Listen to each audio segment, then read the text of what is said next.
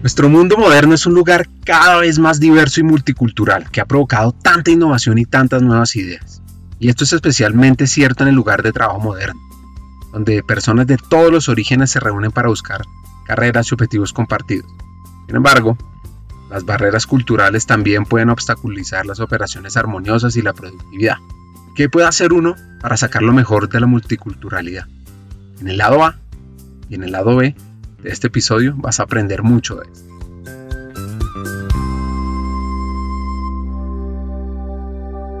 Hackers del Talento, más que un podcast, es una comunidad. Una comunidad que aprende a partir de las historias de CEOs, de líderes de talento humano, de influenciadores y pensadores, donde ellos nos comparten sus aprendizajes, sus historias de vida, para que juntos humanicemos las compañías en América Latina. Disfruten el episodio.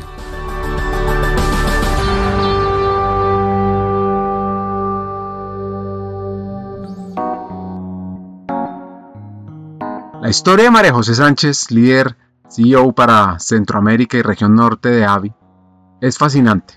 Ahora, les cuento primero de qué es esta empresa.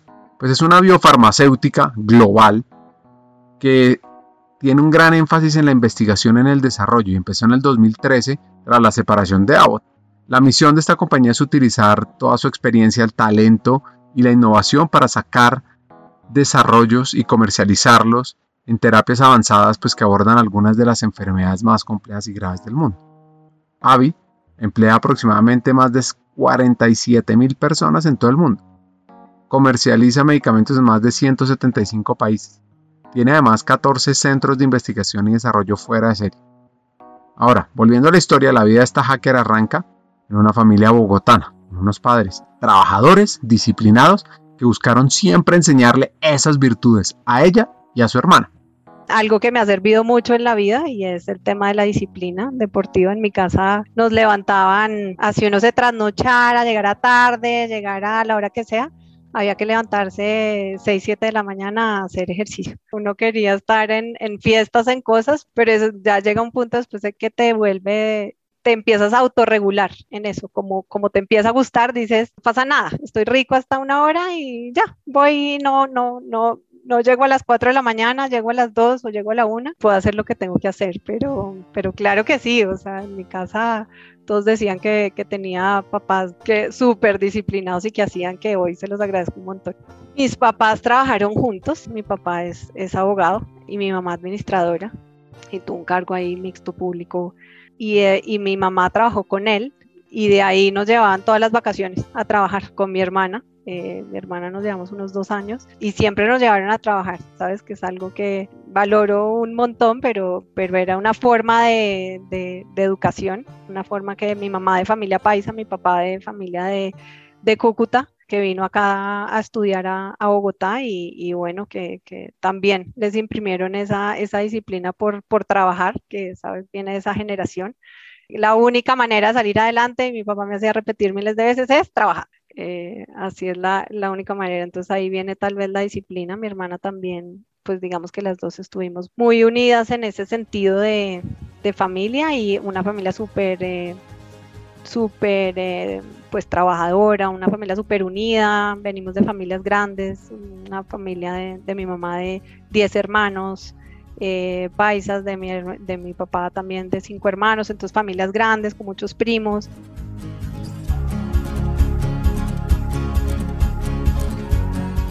La vida en el colegio estuvo enmarcada por gratos recuerdos. Del colegio, no, sabes que tengo, tengo muy buenos recuerdos. Un colegio, un colegio también muy enfocado a desarrollar eh, líderes. Creo que tengo ahí es, es un colegio femenino de monjas y muy enfocado en tema de liderazgo y de ayuda social. Sabes que es un tema también que yo creo que es es súper valioso. Enseñan las dos cosas, a manejar situaciones complejas, pero que te van formando muchísimo en, en, en tema de, de liderazgo.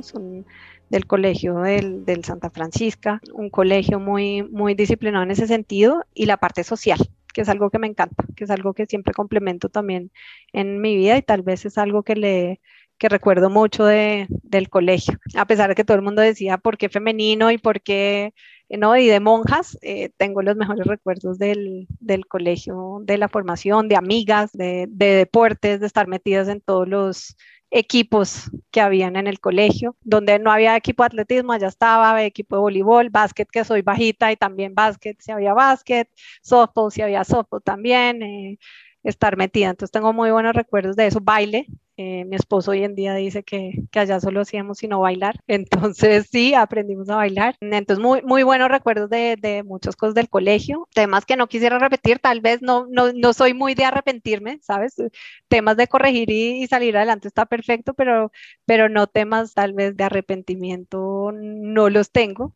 Eh, y no lo haría tampoco distinto porque tengo tal vez muy, muy buenos recuerdos ahí de, de, todo lo que viví, de la gente que conocí, de las amigas que tengo hoy en día en, del colegio y, bueno, es algo que a uno le funciona muy bien y ves cómo crece todo el mundo y cómo lo que hace un colegio y la disciplina de un colegio también lleva a la gente donde, donde, tiene que, donde quiere llegar.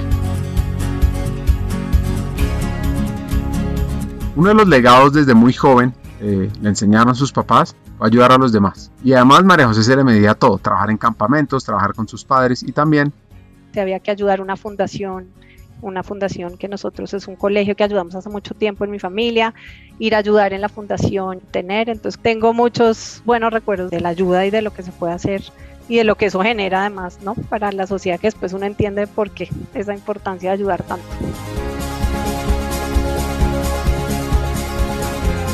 Cada uno de nosotros llega el momento de decidir qué estudiar.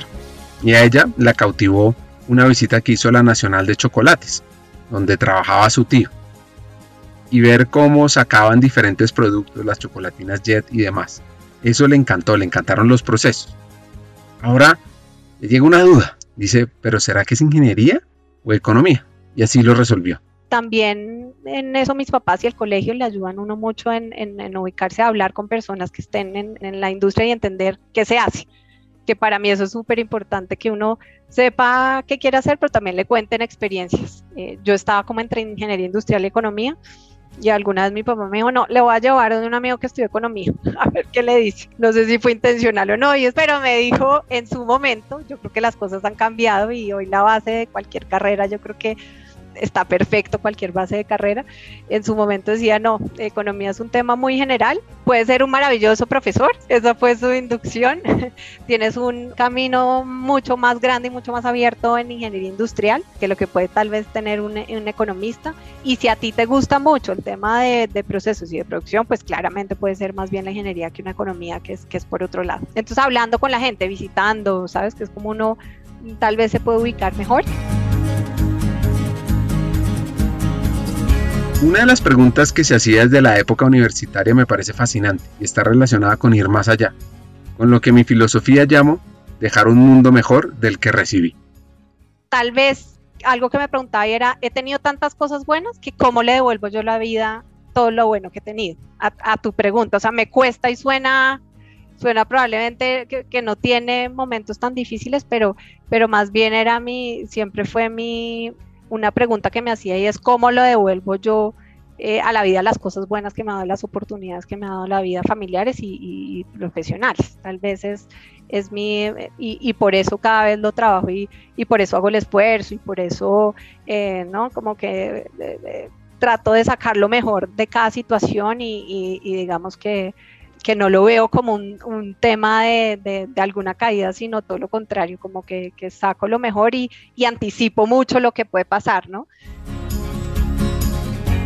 Llega el momento de escoger práctica laboral te digo, por ejemplo, en el tema de práctica, y me acuerdo mucho en la práctica, eso es alguna, todos buscando práctica, entonces, bueno, todo el mundo quería alguien, una práctica buena, en, ¿no? En las empresas grandes, en Unilever, tal, y algún amigo me dijo alguna vez, oiga, hay una, hay una práctica en ProExport, que ahora es ProColombia en su momento, no pagan tan bien, pero sí tienen una visión de, de muchos sectores de la, de la industria, porque de hecho era en el sector de, del macroindustrias de hecho en su momento. dijo, eso puede ser interesante para lo que te gusta y además como que tienes un scope un poquito más grande de, que se puede. Y, tal vez apostándole a eso dije, esto puede ser, a pesar de que no pagan bien, eh, no pasa nada y podemos tener ahí la, la experiencia de, de, una práctica en, en, una compañía que además era pues es mixta de, de público y privado que podía funcionar y apostándole un poquito a futuro, que es como lo que siempre he pensado, ¿no? Tal vez no, no es la idea, pero apostémosle a futuro. Y efectivamente yo hice mi práctica ahí y la persona, la coordinadora que estaba en ese momento entró a licencia de maternidad y me dijo, está esta posibilidad que te quedes por un ratico, te quedas y yo de una, apostémosle a acá quedarse. Entonces también ahí y me terminé quedando, o sea, yo la empecé en octavo y terminé trabajando un año, un año larguito, un año y medio en, en ProExport, mientras que la gente estaba, terminó su carrera, hizo su práctica, hizo seis meses y terminar. Entonces tal vez ahí le aposté un poquito al, al futuro. Siempre tal vez en, mis, en mi tema de desarrollo y de, y de, y de todo, como pienso mi vida, es un poquito apostándole al futuro y que hay que pues trabajar y, no y darse las oportunidades que hay que darse para, para poder crecer. Y estuve ahí con una muy buena experiencia, también sabiendo que quería hacer una maestría y que también la gente me decía, pero maestría ahorita, porque no se espera más bien que trabaje, mira a ver qué le gusta, qué hace, y ahí sí mira qué, qué le gustaría. Y yo dije, ahorita tengo la oportunidad, mis papás me van a apoyar con, con una parte, me conseguí una beca también que, que podía con las notas, si uno presentaba unas notas más arriba de tanto por medio, entonces tú podías unas notas. Y fue lo que hice y me fui a estudiar una maestría a Inglaterra, a Londres. Apostarle al futuro, entender el juego, pensar en los siguientes 10 pasos. Son hacks fuera de serie que se los recomiendo anotar. Bueno, pues así que María José estudió en Londres una maestría en mercadeo y les cuento un poquito de datos curiosos que encontré de esta ciudad. Y es que Londres tiene más de 170 museos. Se hablan cerca de 300 idiomas. Los famosos buses rojos de dos pisos no siempre fueron de ese color. Y además, Londres es la ciudad con más billonarios. ¿Cuántos creen? Sí, 80. Bueno, entonces, a María José, ¿qué le sirvió esa maestría? Pues fue más autónoma, se conectó con el mundo, aprendió de diferentes culturas Incluso hizo una práctica laboral y encontró en el mercadeo un tema mayor. El mercadeo para mí es la base de desarrollar esos negocios, de entender qué quieres hacer, en dónde lo quieres hacer, cuánto tienes, qué precio lo tienes que hacer, bueno, toda la teoría de, de mercadeo que se puede ahí entender y ahí digo, por acá puede ser entender un, un, rol completo, que una de las partes de producción que todavía incluso me encanta y por eso me encanta entender los procesos de base, pero es una parte de una empresa. Eh, faltaba el resto, faltaba entender el resto de las líneas de que pueda tener una empresa completamente y, y, por eso ahí empiezo a entenderlo, digo, es por acá, en el mercado de entender un tema más, más grande, más gerencial, un tema numérico, un tema financiero, un tema de proyecciones, algo completamente distinto a lo que probablemente en, en su momento quería solamente el entender es esa, esa parte de producción. Luego regresa a Colombia, se encuentra nuevamente con su esposo, quien fue su novio desde el último año de colegio, y empieza a buscar trabajo. Vengo acá a Bogotá, empiezo a, apenas llego y empiezo a trabajar un, un par de meses mientras empiezo a conseguir trabajo con, con, eh, con mis papás. Y ahí digo, bueno, voy a aplicar a la, a la bolsa de empleos de la universidad, que es el, el, el primer paso. Hoy en ese momento no había LinkedIn, entonces el primer paso con la universidad, con la bolsa de empleos, y veo una, una posición que dice Marketing Trainee, multinacional. Se necesita una, una persona bilingüe con habilidades de, ¿no? De, y con ganas de quererse desarrollar y digo, bueno, voy a, voy a aplicar a, a esta, a esta posición. Entonces me llaman, me llaman de la posición y me dicen, bueno, tiene una, es, es un proceso, es todo un día en un hotel para, vamos a hacer una evaluación todo el día, esto se de cuenta como pues como la voz, me acuerdo mucho ahí en el, en el Hotel Fontanar, entonces dijeron, sí, hay 15 personas. Empezó yo a preguntar un poquito, obviamente, de la empresa, miren, la industria farmacéutica, la industria farmacéutica eso no se lo enseñan uno tampoco en la universidad. Solamente ahora todos saben qué es la industria por, por las vacunas, afortunadamente, y por, y por todo lo bueno que hace la industria, pero, pero en su momento en la, en la carrera, digamos que le dan uno mucho consumo masivo, pero no tanto esta industria, no se conoce mucho. Entonces dije, bueno, esta compañía que hace, empecé a investigar y bueno, no, parece que, que, que es una compañía grande, una multinacional. Y me voy, me voy a la, a, al, al, proceso y, y, bueno, empiezo todo el día, eran, éramos como unas 15 personas y empezamos al proceso y, y entonces uno le decían a, a, a, media mañana, le decían, bueno, de las 15 entonces quedan 10 y así empezaba. Entonces uno hacía unos, unas pruebas, hacía unas presentaciones y después de las presentaciones a mediodía decían, bueno, quedan 10 personas. Entonces a mediodía quedamos 10 personas, eh, o 5 personas, sacaban a 10 y quedamos 5 personas. Entonces de las 5 pasaban otro proceso por la tarde y había que hacer otras pruebas, otras presentaciones. Ahí ya llegaba el, el gerente general que le, encantaba en su momento, a pesar de que era una, una posición de marketing trainee. Eh, se metía ahí a, a, decidir ya qué quería desarrollar de talento. También era una apuesta para desarrollar gente, que es algo que hacen muy bien las empresas y que, y que desde ahí se cultiva. Me dijo, le quiero apostar al desarrollo, entonces era una entrevista también con el gerente general y una prueba con él. Entonces después de las cinco quedaban tres. Y ya de las tres, entonces quedaban las tres, cuatro de la tarde y, y ahí quedamos tres personas y entonces ya las entrevistaban más personas de la compañía. Un proceso súper rápido, eso sí, súper eficiente, difícil. Finalmente que yo y tenía y, tuve de, de, de, las, digamos, de las posibilidades que tenía era esa empresa y otra empresa, un banco. Y para mí estaba claro que banco no era lo que yo quería para mi vida, sino era, si, no era el otro lado, era, era mercadeo, que era lo que me gustaba y esa era la apuesta. Esta era una apuesta que tú tenías que entender, marketing training, que era entender realmente que hacían todos los roles de la compañía. Entonces, digamos que que tenías que entender lo que más en, en, esta industria en la que estoy, que es eh, ventas, los representantes de ventas, qué hace un representante de ventas, y había que entender, entonces hice toda mi experiencia como representante de ventas y entender que era ir a visitar, eh, ¿no? Hacer visitas médicas tal vez y que te digan unos que sí tienen tiempo, otros que no. Era difícil. Ese fue mi, uno de mis primeros años más difíciles. Ahí sí te digo a la pregunta y si viene lo difícil. Parte 10. Entendamos la importancia del representante de ventas y lo que enseña. No, y, vieras que es algo que valoro mucho y es, una, es un rol que de verdad uno, si entiende y, y lo vive, lo valora muchísimo y es un, un, representante de ventas tiene que, uno, entender obviamente los productos, conocer los productos muy bien, porque vas a ir a hablar de un producto y un producto médico, que tú no eres médico, pero hablas de productos eh, médicos, entonces entiendes bien ese rol. Tienes que tener un tema de resiliencia enorme porque tienes que entender que los, los clientes al final que, que, son médicos tienen muchísimas ocupaciones y hay que entender. Unos, unos tienen tiempo, otros no tienen tiempo, unos están de buen genio un día y otros no de tan buen genio otro día. Entonces un tema de resiliencia que puedes, que, que, que, tienes que entender, un tema de tiempo y de paciencia porque puedes esperar una, dos, tres horas tienes unos indicadores, entonces un tema de ubicación en, en, la ciudad que había que visitar clínicas en un lado, en la, en la 68, en las Américas en un lado y te, te tenías que ir por todos lados. De Bogotá con, con el tráfico, es un, un, un trabajo que genera mucho esfuerzo que sales a las 7 de la mañana con toda la intención y de pronto te devuelves a las 3 de la tarde y solo lograste una o dos visitas en el día y tenías que hacer ocho o tenías que, que, visitar ocho personas. Entonces, si en ese momento uno dice, bueno, estudio ingeniería industrial y estoy acá haciendo también, siempre dije, no quiero ventas y es algo que hoy también hago. Eso sí, también uno tiene un propósito y a veces también cambia. Eh, porque al final las ventas es, es, es también una base súper importante de la compañía y fue lo, que, lo primero que tuve que hacer, la dosis de ventas y la dosis de, de negocio completo y entender. Entonces ahí te encontrabas eh, eso con, con personas que, que, estaban de buen genio un día, otros que no estaban de tan buen genio otro día, eh, indicadores y empiezas a entender ahí eh, el negocio completamente y a valorar.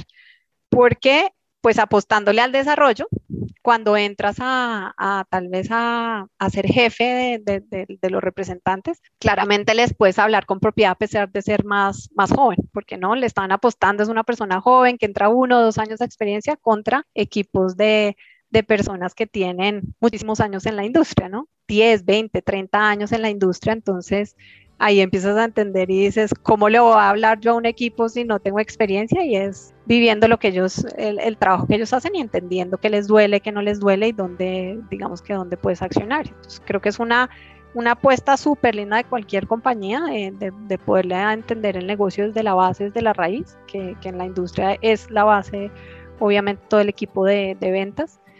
Y empiezas a entender ese rol completamente y a valorarlo y a respetarlo.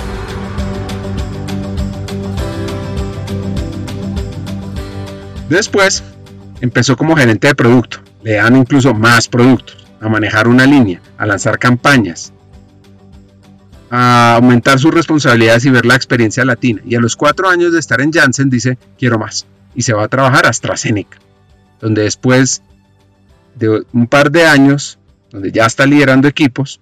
Y después empieza la compañía a tener un foco muy grande eh, en otra línea de negocio y dice, bueno, esta línea de negocio necesitamos gente con experiencia. Quisiéramos ponerte, pero tú no tienes experiencia en esta, en esta línea de negocios. Entonces digo, perfecto, pues eh, yo creo que lo puedo hacer, pero, pero si quiero una persona externa que tenga eh, experiencia, está perfecto. Entonces, no fue fácil conseguir una, una persona fuera en el negocio y una de las personas de, del área me dice, mira, podríamos darte, estamos pensando poderte dar la posibilidad de que tomes este pero tendrías que hacer un, un, cambio horizontal en tu, en tu carrera. O sea, ya después de manejar equipos, tienes que volver casi más o menos a gerente de producto.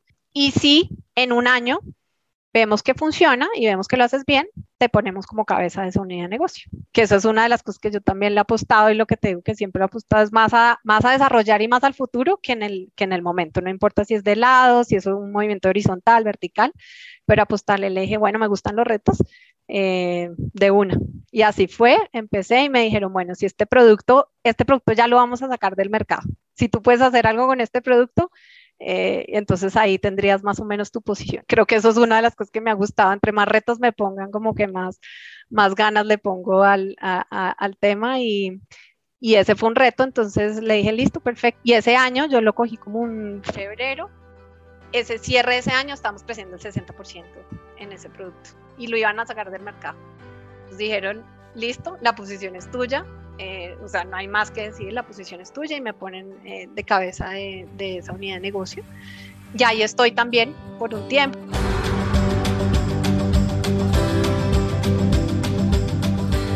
Además, avanzó y comenzó a tener un rol directivo, a manejar más países. Vive un tiempo en México y aparece su compañía actual, donde aumenta su responsabilidad, donde aumenta el grado de cobertura de países están a cargo de ella.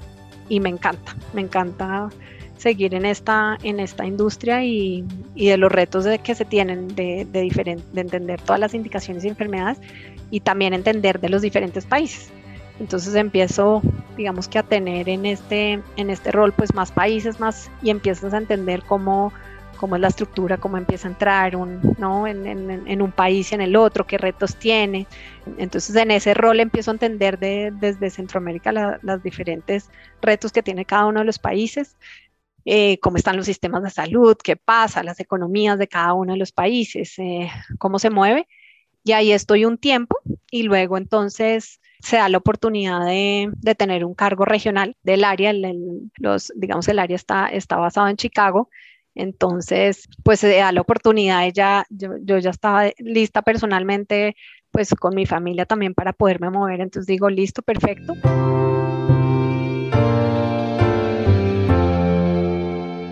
Uno de los temas claves de evolucionar en una multinacional es vivir en otros países. Y claro, ahí la pregunta es, si no está casado, ¿qué hace la pareja? Oigamos esta parte y entendamos en qué está hoy María José. Digamos que al principio cuando tuve la oportunidad en la, en la otra compañía también, que, que se, había alguna oportunidad de moverme, yo no estaba listo por un tema personal, de familiar. Entonces dije, no estoy lista, pero, pero bueno, me parece interesante. Y después empiezo en una vez tengo este, esta oportunidad en este rol, hay un tema que ya veníamos discutiendo, si en algún momento se da la oportunidad, pero se puede, digamos que, mantener para nosotros como familia es importante que los dos podamos trabajar. ¿No? Hay familias que deciden que uno sí y otro no. Para mi familia es importante que los dos podamos trabajar y desarrollarnos los dos. Entonces siempre buscamos, si eso me permite a los dos trabajar, puede ser una opción. Y esa era la opción. Esa era la opción, poderse ir a, a Chicago a, a, trabajar. Entonces, digamos que eso, eso cambió los escenarios como le cambiaron a muchas personas. Entonces yo tuve ese rol eh, en casa, eh, teniendo que, manejar pues toda la región porque era Latinoamérica, incluyendo todo Brasil y pues desde México hasta, Argentina. Y, mm, y empiezo a, digamos que a entender ese manejo de todo Latinoamérica, que ahí uno empieza pues el, el otro paso, o sea, ya había entendido Centroamérica y ahora era entender Latinoamérica. Eh, ¿no? Y cómo empiezan todas las, todas las culturas. Entonces, era un tema que estábamos conversando, que se venía trabajando, que, que estaba ahí, eh, que posiblemente teníamos que hacer y que ya estamos preparando como la familia para podernos eh, mover. Eh, y estar ahí y, poder, ya habíamos hablado con, con las familias, todo. Em, y al final, digamos que cuando se da después de, de, este año, digamos que logro tener ahí una, pues hay un, un, un muy buen año afortunadamente, eh, pues en términos de lo que había que hacer y lo que, lo que necesitaba ese rol de conocer una estructura global, ¿no? En la compañía, que es por eso que uno tiene que moverse y entender cómo funciona la compañía a nivel global y por qué se mueve, por qué se toman las decisiones, eh, ¿no? Conocer la gente en, en, en, los headquarters de la compañía es muy importante para entender por qué una compañía se mueve o responde a, a, a las, a las necesidades o al, y por qué hace cambios estratégicos también. Entonces, cuando tú empiezas a entender en global, que por eso muy importantes esos roles, mm, ya empiezas a prepararte también en, en, entender diferentes mercados, mercados más grandes, un mercado como Brasil, que es, que es tres veces más grande de lo que nosotros tenemos, eh, una Argentina, un México, y empieza uno a entender ahí. Entonces, tengo la fortuna de, de probar un rol primero antes de moverme, que era la, la situación familiar y, y probar un, un, rol si nos gustaba.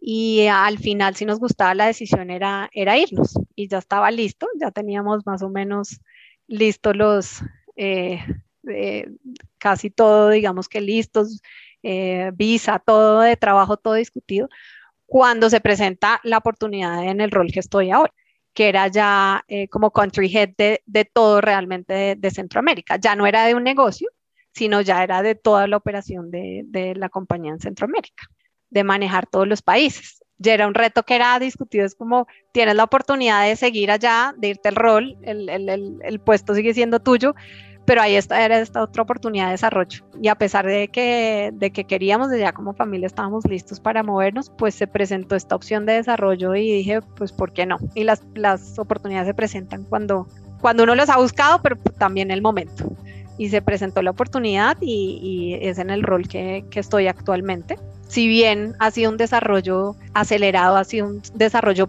digamos que pensado, calculado y que las compañías sí te acompañan bien en esos, en esos onboarding, en esos entrenamientos, te sientes muy seguro de, de las posiciones en las que estás. Entonces, entiendes que, que tienes que sacar y, y mucho el punto del tema de la diversidad que que sale mucho hoy en día y es, tú ahí entiendes por qué la diversidad es importante, que no, la diversidad no es si es hombre o mujer o si, o si tiene, eh, eh, si crea un tema religioso, no, es, es, es más allá, es, es un tema de, de entender por qué ¿Qué nos hace falta, como, por ejemplo, como colombianos? Que es, es, un punto bien, bien interesante y es, empiezas a entender por qué un Argentina está donde está, por qué un Brasil está donde está, por qué un México se mueve y por qué Estados Unidos está donde está.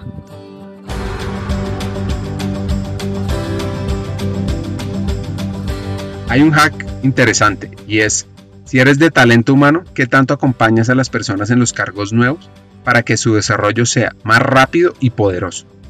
O, si eres empleado, ¿qué tanto te acompañan en tus nuevos cargos para aumentar la probabilidad de éxito? Así fue como esta hacker abordó su nuevo rol.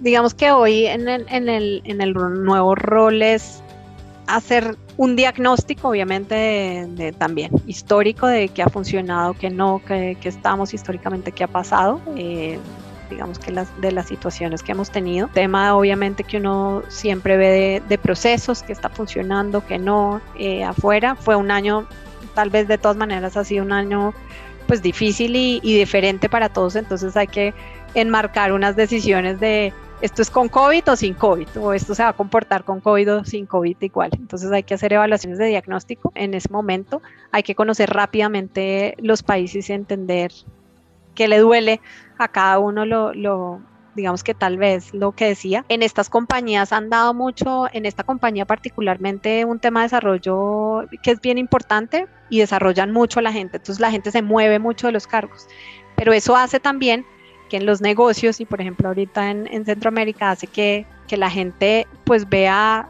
personas muy distintas y le tengan explicar el negocio a muchas personas. Cuando llegó ese rol, llega un poquito como cansado y les digo, entendí en el primer momento que dijeron, otra vez le tengo que contar la historia de cómo funciona ¿no? República Dominicana, cómo funciona Costa Rica, cómo funciona Panamá. Y les dije, miren, hagamos una cosa. Prometo no hacer ninguna pregunta. Yo me voy, yo voy entendiendo de los sistemas, voy entendiendo mucho más allá, a pesar de haber manejado un año antes, pero era diferente. Yo voy entendiendo más la dinámica del negocio, no me expliquen nada, sino dígame dónde iban, qué oportunidades tenemos eh, ¿no? de, crecimiento y qué necesidades tenemos y eso hizo también que, ¿no? que, que, que hubiera un poquito como más de, de, engagement en ese, en ese sentido de, de, compromiso con la gente, porque es lo que, me, lo, que es lo que me gusta hacer, ¿no? Entender lo que me dice la gente, no partir de cero, sino partir de una, de algo ya hecho y creer que lo que se hizo para atrás tiene un sentido. Entonces, no partir de cero, sino partir de, de, algo ya, ya analizado, estructurado, con una base, hacer comparaciones, data de información, cruces de información que a veces uno cree que está ahí, pero no siempre se analiza todo como completamente.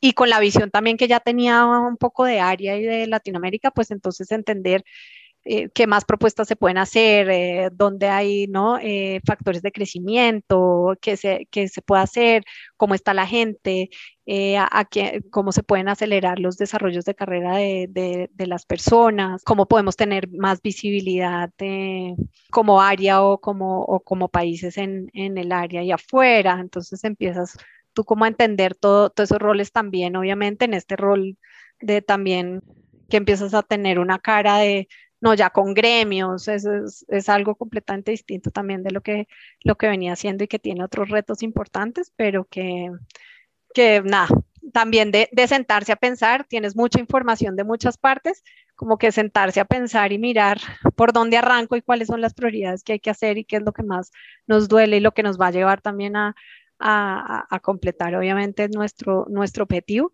pero si es un momento también como todos, mi, mi, esposo siempre me dice, tú los primeros días, claro, recibes mucha información, dices esto, esto está complicado, esto, pero, pero al final cuando uno, esos momentos también son de, de sentarse, respirar, entender bien, saber por dónde, tener prioridades y foco. Eh, escuchar a la gente y creer y, y seguir adelante y empezar a hacer lo que, lo que uno mejor sabe hacer.